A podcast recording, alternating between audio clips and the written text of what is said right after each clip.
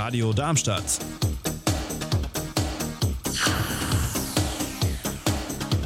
Radadadada.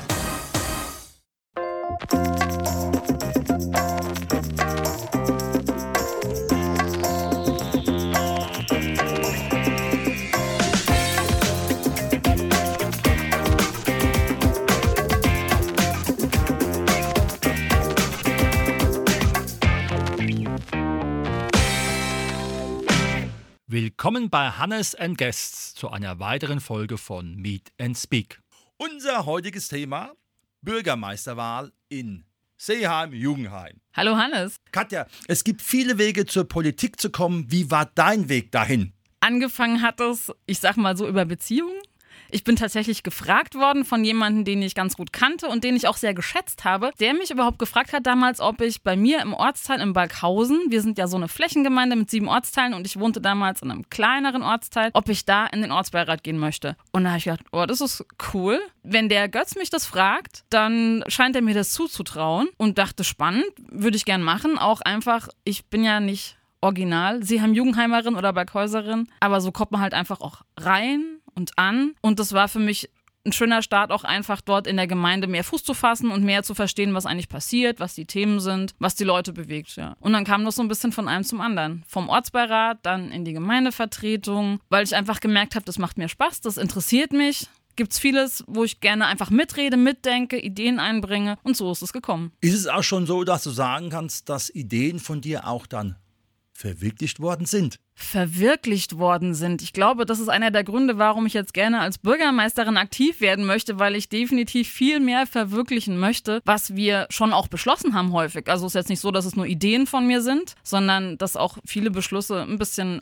warten mit der Umsetzung. Und ich denke, da kann man gerade bei einfachen Themen durchaus mal ein bisschen mehr Tempo machen. Du hast ja schon angesprochen, die geografische Lage mit den vielen Ortsteilen. Wie kann man da etwas Gemeinsames finden, ohne, ich sage jetzt mal, dass jeder so auf dem Dorf sein Ding machen kann und das Gemeinsame aus dem Blick verloren werden kann? ja, das ist eine schwierige Frage. Es ist schade zum Beispiel, dass an der Gemeindevertretung nicht so furchtbar viele Leute aus den Ortsteilen sind. Also ich fände es total toll, zum Beispiel, wenn wir aus jedem Ortsteil mindestens einen in der Gemeindevertretung haben. Ist aber natürlich Sache der Parteien. Aber was man auf jeden Fall als Bürgermeister machen kann und sollte, ist in die Ortsteile gehen, in die Ortsbeiräte gehen und auch wirklich zuhören.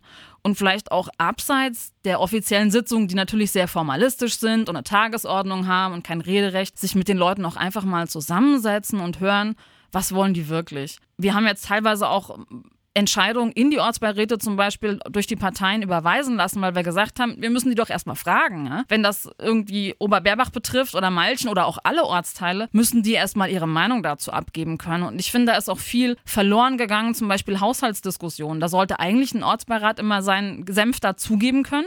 Gerade dort, wo es halt um den einzelnen Ortsteil geht. Aber das passiert momentan eigentlich gar nicht mehr so richtig. Und das ist natürlich auch verständlich, denn ich bin jetzt jemand, der aus der Finanzwelt kommt, aus der ne, Wirtschaft, Wirtschaftsprüfer gemacht, BWL studiert. Ja, ich komme damit ganz gut klar. Aber ich kann mir auch gut vorstellen, jemand, der im Ortsbeirat sitzt und einen völlig anderen Job hat, ist Krankenschwester oder ist Busfahrer oder Landwirt, ja, und der kriegt dann diese 400 Seiten Haushalt hingeklatscht. Dass der dazu keine Meinung abgeben kann, weil er da überhaupt nicht durchsteigt, das ist völlig selbstverständlich. Also gerade auch für die Ortsbeiräte zum Beispiel auch rausfiltern, was betrifft denn euch? Was ist denn für euch spannend? Ja? Wo seid ihr betroffen? Und auch eine, sag ich mal, eine nachvollziehbare barrierefreie Version zu machen, barrierefrei für Leute, die nicht BWL studiert haben, ist für mich auch barrierefrei. Ja? Das wäre auch mal ein guter Anfang, um zum Beispiel die Leute erstmal mitzunehmen, zu sagen, wie schaut es überhaupt aus? Wie ist die Lage? Worüber könntet ihr jetzt entscheiden? Wozu könnt ihr jetzt eine Meinung abgeben? Und dann einen Haushalt zum Beispiel auch im Dialog zu entwickeln und eben nicht nur Sachen reinzuschreiben und dann zu sagen, mal gucken, was wir draus machen. Du hast ja eben einen interessanten Aspekt angesprochen, die Finanzen. Ja. Da stöhnt ja auch jede Gemeinde in der Regel, wenn sie vielleicht nicht gerade im Taunus liegt oder in einem anderen, ähm, ich sag mal, hochfrequentierten Gebiet von Industrie und reichen Menschen. Oder Mainz und hat einen bekannten Impfstoffhersteller. Genau.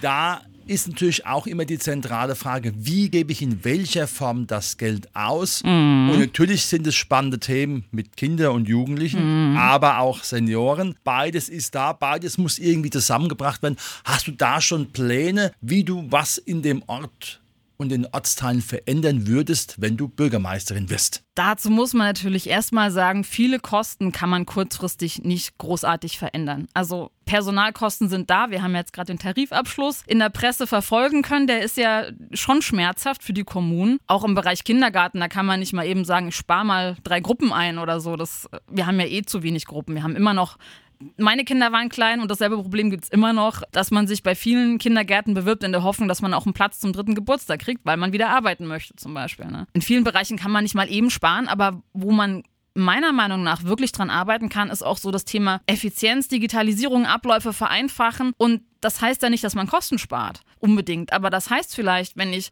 die Arbeitsabläufe, die die Strukturen verändere und auch zum Beispiel mehr einen digitalen Fluss habe und nicht alles dreimal durchs Haus tragen muss in Papierform, dass ich die Leute, die Kosten, die ich habe, effizienter einsetzen kann. Das heißt, mit den Ressourcen, die ich habe und nicht so eben einfach verändern kann, mehr erreiche und einfach mehr Leistung, mehr Output erbringe oder noch mehr spannende Projekte machen kann, statt 0815 Verwaltungsarbeit zum Beispiel. Mhm. Da würde ich dran gehen. Was wir natürlich jetzt als riesen Kostenblock haben, du lachst, wir haben ein sehr großes Bauprojekt, das ist mittlerweile in der Umsetzung, also da wird schon gebaut. Ich glaube, der erste Stock ist so langsam am, am Entstehen.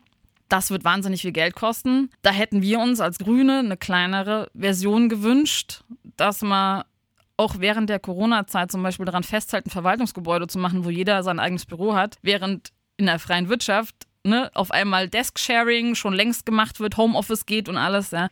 Kann man sich drum streiten, aber jetzt ist es zu spät. Und das wird kosten über die nächsten, ich sag mal, je nachdem, wie lange der Kredit läuft, 30 Jahre und Abschreibung zum Beispiel bis zu 80 Jahren, wird diese Abschreibung dafür laufen. Die werden da sein. Dagegen kann ich auch nichts mehr machen. Ich hätte es gerne, aber leider ist der Zug abgefahren. Und damit muss man auch einfach umgehen, dass die Haushaltslage in Zukunft auch angespannt bleiben wird. Der Kreis hat richtig zugelangt jetzt in diesem Jahr. Die Kreisumlage ist kräftig gestiegen. Auch dagegen können wir überhaupt nichts machen. Und da kann man halt nur schauen, dass man innerhalb der Bereiche, wo man was machen kann, einfach einfach auch effizienter wird, vielleicht auch weniger Fremdleistungen zum Beispiel einkaufen muss, weniger Beratungsleistungen einkaufen muss, weil man es einfach auch selber macht. Und ich bin auch ein leidenschaftlicher Selbermacher. Ich gucke gerne mal ins Gesetz oder in eine Verordnung und lese mir die mal durch und spreche lieber mit jemandem, den ich kenne, darüber, wie der das gemacht hat, als immer zum Beispiel jetzt einen Anwalt zu beauftragen oder so Sachen zu machen, die halt auch Geld kosten oder Gutachten für alles und jedes. Wenn ich nicht weiß, was ich will mit irgendeiner Halle, mit irgendeinem Projekt, dann wird mir ein Gutachter wahrscheinlich auch nicht wirklich weiterhelfen oder irgendwer, der mir ein Konzept schreibt. Und dieses einfach mal selber machen,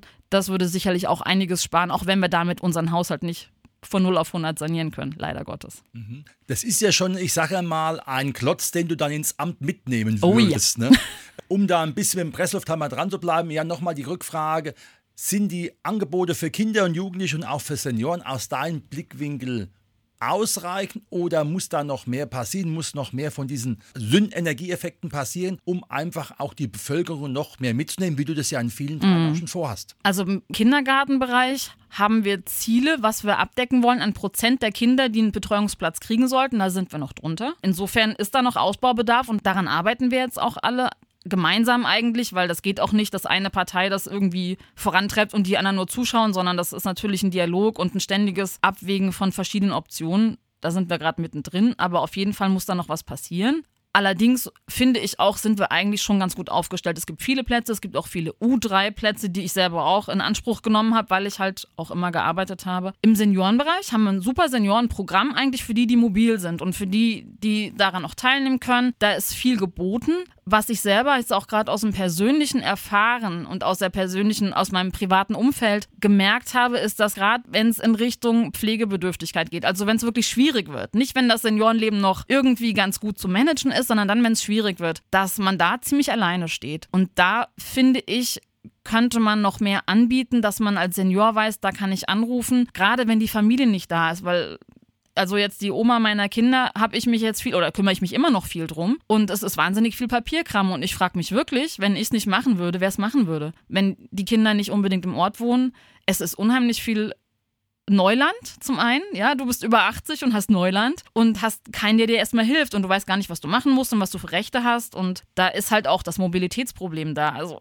da kann man euch sagen, ja, wir haben eine, eine Ansprechstelle und die verweist dich dann nach Funkstadt. Wenn du nicht mehr mehr richtig sicher Auto fahren kannst, ist das keine gute Option und ich finde, da könnte man vielleicht auch in Zusammenarbeit mit dem Kreis durchaus noch mehr entwickeln, was die Leute zu Hause abholt und was gerade die Leute in diesen schwierigen Situationen zumindest mal ein bisschen betreut und ein bisschen eine Orientierung, eine Hilfestellung gibt. Was jetzt auch ein Thema war zum Beispiel ist, dass ich es erlebt habe, mein, mein, der, der, ja, ist mittlerweile verstorben, aber der Großvater von meinen Kindern, der hat sich seinen Schwerbehindertenausweis mit Hilfe von jemandem aus Heppenheim aus der Stadtverwaltung sozusagen erkämpft, weil dort war mal jemand ansprechbar, aber das sollte es eigentlich nicht sein. Ne?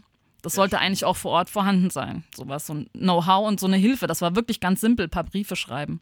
Jetzt ist natürlich auch, dass Vereine und Ehrenamt ein ganz wichtiger sozialer Klebstoff sind. Das sage ich immer so gerne. Wie sieht es da aus deinem Blickwinkel aus? War natürlich ohne die Vereinsstrukturen und die Menschen, die da arbeiten, passiert nicht sehr viel. Also die sind eigentlich ja auch äußerst förderungswürdig. Definitiv. Wir haben auch sehr viele aktive Vereine. Ich finde es immer wieder faszinierend, wie engagiert die Leute sich in gewisse Themen reinarbeiten und sich da wirklich auch teilweise jahrzehntelang engagieren und was verfolgen. Also bei uns zum Beispiel diese Burg Tannenberg, ich weiß nicht, ob ihr die kennst, die war ja mal quasi Wildnis, ja, und das wurde alles durch Vereinsarbeit zum Beispiel aufgebaut. Aber wir haben ja so viele Sport und äh, Kultur und was auch immer. Da wird wahnsinnig viel auf die Beine gestellt, was zum, zum kulturellen und sozialen Leben extrem viel beiträgt. Natürlich muss man mal ein bisschen vorsichtig sein. Man kann ja nicht im einen viel geben, dann kommt der andere und irgendwann ufert sowas aus. Aber ich finde auch gerade A, die administrative Unterstützung. Wir haben viele Vereine, die haben Probleme mit den Vorständen, die haben vielleicht auch mal technische Fragen, verwaltungsmäßige Fragen, da einfach ein Ansprechpartner auch zu sein als Gemeinde und vielleicht auch sich um Themen zu kümmern wie Mitgliederschwund oder wir können ein Vorstandsamt nicht mehr besetzen, müssen wir jetzt zumachen oder sowas. Jetzt gehen bei uns zum Beispiel zwei Vereine zusammen. Ich denke, so Themen kann man als Gemeinde eigentlich ganz gut und kompetent begleiten, weil man ja Ahnung von Recht hat und von solchen Fragen. Und ein Vereinsvorstand in der Regel nicht. In der Arbeit sind die super engagiert. Da kann man sicherlich hier und da vielleicht mal mit finanziellen Mitteln unterstützen, zum Beispiel um Baumaterial zu sponsern, womit die dann irgendwas machen. Früher haben die Vereine ja teilweise Feuerwehrgerätehäuser selber gebaut. Die haben richtig viel gemacht, so vor 30, 40 Jahren. Da kann man in den alten Gemeindebüchern noch nachschauen. Das geht natürlich heute nicht mehr in dem Maße, weil wir einfach auch Sicherheitsvorschriften, Bauvorschriften und so weiter haben, die das nicht mehr ermöglichen. Trotzdem dieses Eigenengagement zu fördern und denen auch entgegenzukommen und so viel wie möglich auch von der Gemeinde zu unterstützen, zum Beispiel auch durch einen Betriebshof, finde ich schon wahnsinnig wichtig. Und bei uns gibt so eine Art äh, Ehrenamtsehrung bei der wird genau zwei Sachen geehrt. Meistens junge Sportler, die irgendwelche Meisterschaften gewonnen haben, irgendwelche Ränge erklommen haben und Feuerwehrmitgliedschaft.